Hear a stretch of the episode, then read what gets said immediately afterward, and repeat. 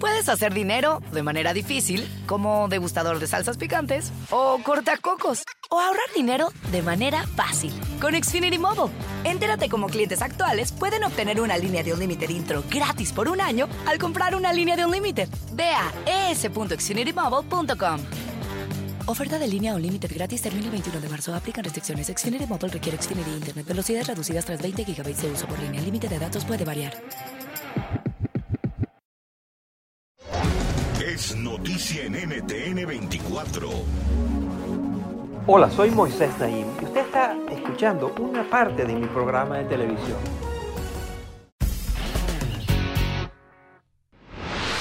Bienvenidos, soy Moisés Naim desde Washington. Encantado de estar de nuevo con ustedes. Hoy tengo un programa especial con un invitado especial. Su nombre es James Travidis. Es un almirante retirado de la Marina de Estados Unidos. Él tiene además uh, un PhD en Relaciones Internacionales. Después que se retiró de la Marina, eh, fue decano de la Escuela Fletcher de Relaciones Internacionales. Es autor de nueve libros. Ha acumulado más de 50 medallas durante su carrera militar. Pero no es por eso que lo invitamos, no es por esas credenciales, son por otras credenciales que él también tiene, como un agudo observador de la realidad política como militar. Él fue el comandante supremo de la OTAN en Europa durante varios años, comandaba todas las tropas aliadas en esa región. También fue el jefe, tenía el comando máximo de las operaciones militares cuando hubo eh, los ataques secretos a Siria, cuando hubo los ataques a Libia que desencadenaron la caída de Muammar el-Gaddafi y es uno de los militares retirados más respetados de Estados Unidos. Como eh, experto, pero ya retirado, ahora puede hablar mucho más libremente. Es una voz sumamente oída en los círculos de Washington, es muy discreto, eh, pero eh, tiene acceso a los más altos niveles. En fin, es una de estas personas que está presente, que es reconocido, respetado en todos los ámbitos. ¿Cuál cree usted que son las principales amenazas que enfrentan los Estados Unidos?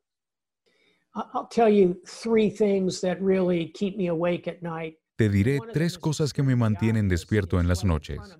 Una de ellas es la pandemia, y no se limita a la COVID-19.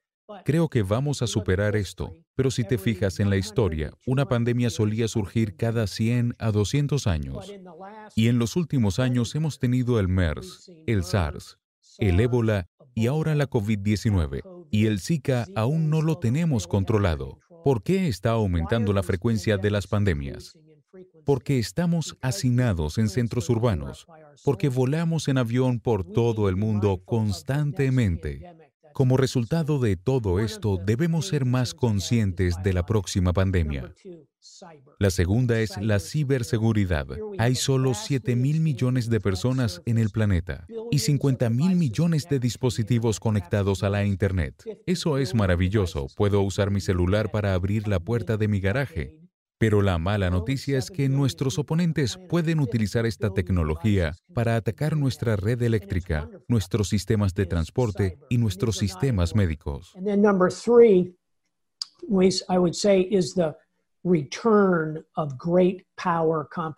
Y la tercera diría que es el regreso de la competencia entre potencias.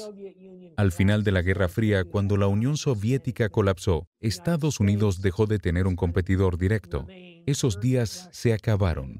Hoy tenemos a una Rusia resurgente y a China, y no creo que lleguemos a una guerra armada con China, pero podríamos terminar en una guerra fría. ¿Qué consecuencias tendría esto para las tecnologías del mundo? Nos disociamos de China de manera que se vuelva mucho menos efectiva mientras continuamos intentando globalizar la información y el comercio. Esas son tres cosas que realmente me preocupan. ¿Sería justo decir que usted opina que China es una amenaza más peligrosa para los Estados Unidos que Rusia? Sí, con una excepción. En el caso de un enfrentamiento nuclear, que esperemos sea improbable, Rusia tiene miles de armas nucleares, China solo tiene algunos cientos de ellas. Pero en todos los otros aspectos, China es un reto mucho mayor para Estados Unidos.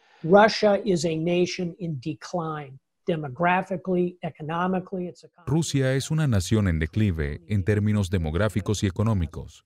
Su economía solo tiene un punto fuerte, o bueno, quizás dos, petróleo y gas.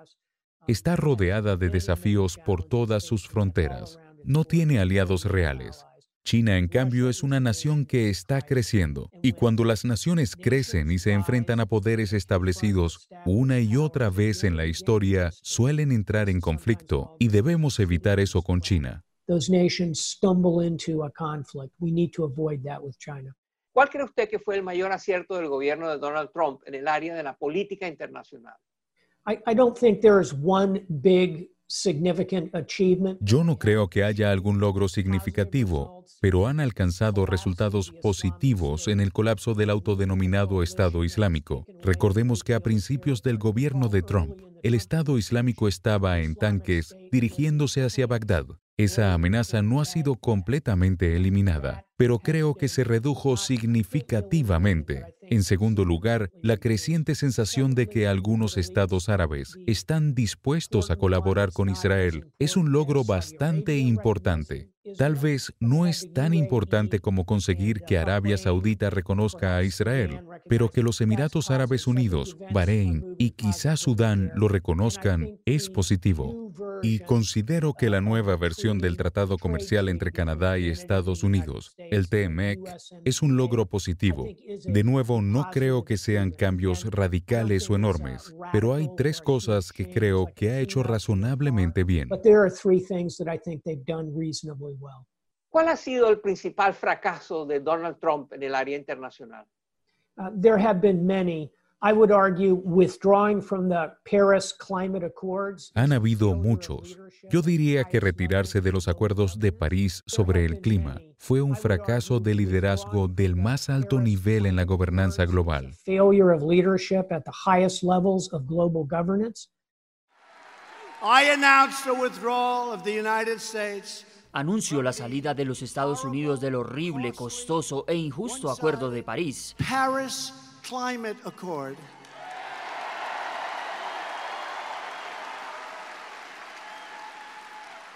Pregúntenles cómo les está yendo en París con ese acuerdo. No muy bien. I would argue that we have not sufficiently Argumentaría que no hemos hecho suficiente por confrontar a Rusia por su participación ilegal en nuestro proceso electoral y sus violaciones a la soberanía de Ucrania y otros lugares. Y creo que fue un fracaso significativo desvincularse de tantos de nuestros aliados, principalmente de la OTAN. Todavía no hemos roto esas alianzas del todo, pero les hemos puesto demasiada presión. Creo que vamos a pagar un precio en el futuro.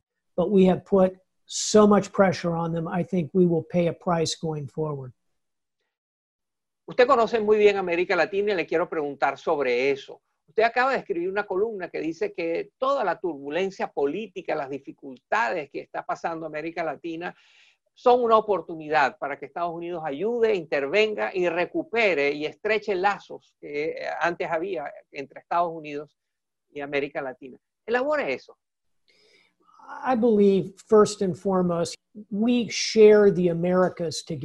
En primer lugar, creo que compartimos las Américas. No me gusta el término americanos para referirse a los estadounidenses. Todos somos americanos y hay una poderosa oportunidad para trabajar juntos en este hemisferio. Siento que hay tres cosas que Estados Unidos puede hacer de manera más eficaz. La primera es incrementar las oportunidades de libre comercio y tratar de convertir al TEMEC en una asociación hemisférica de libre comercio mucho más amplia. La segunda es la diplomacia. Creo que la Organización de los Estados Americanos es una organización sólida, pero hasta el momento su desempeño no ha estado a la altura. Creo que hay una verdadera oportunidad para Estados Unidos si se involucra más e invierte más tiempo y energía en la OEA. Y la tercera y quizás la más importante es el hecho de que la población latina en Estados Unidos está creciendo significativamente. Today it's about 15% of the population. By mid-century, it'll probably be 30% of the population. We are well on our way to being a bilingual, bicultural nation. Hoy representan alrededor del 15% de la población. A mediados de siglo, esa cifra probablemente ascenderá a un 30%. Estamos camino a ser una nación bilingüe y bicultural, y eso hará que nos vinculemos culturalmente de manera más eficaz con este mundo del sur. Y para ello nuestras políticas de inmigración deben estar bajo control. Debemos encontrar un camino hacia la ciudadanía para los trabajadores extranjeros y reconocer el valor de un flujo de bienes, servicios, trabajadores y turistas en la frontera sur de Estados Unidos y la frontera norte de México. Soy muy optimista con respecto al futuro de las relaciones entre Estados Unidos y América Latina.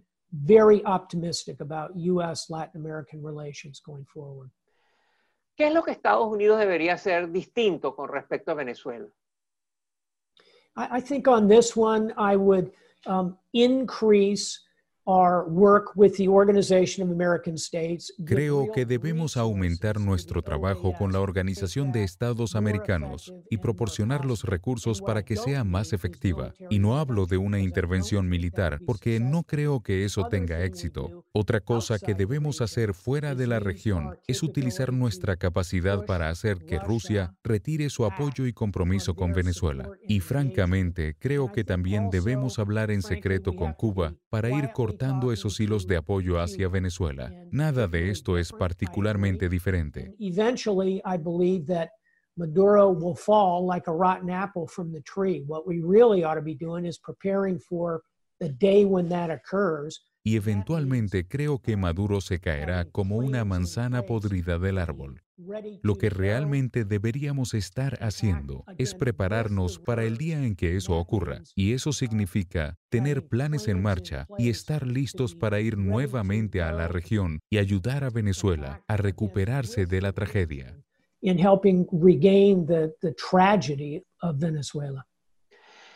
El almirante James Stavridis es una de las voces más oídas, más influyentes y respetadas en Washington en temas de relaciones internacionales, seguridad, asuntos militares.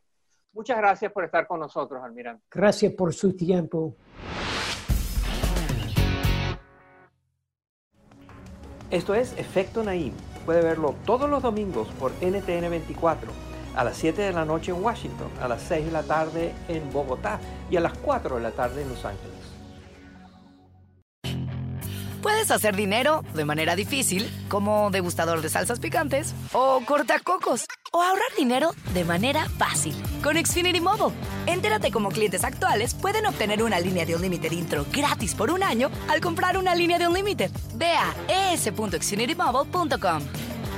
Oferta de línea o límite gratis termina el 21 de marzo. Aplican restricciones. Xfinity Mobile requiere Xfinity Internet. Velocidades reducidas tras 20 GB de uso por línea. El límite de datos puede variar. I'm Chris Hahn, the Aggressive Progressive. Check out a new episode of the Aggressive Progressive podcast every Tuesday. You know, the election is heating up just as the year is winding down. Stick with me. I'll tell you the truth as I see it. Download the Aggressive Progressive on Pandora or wherever you get your podcasts.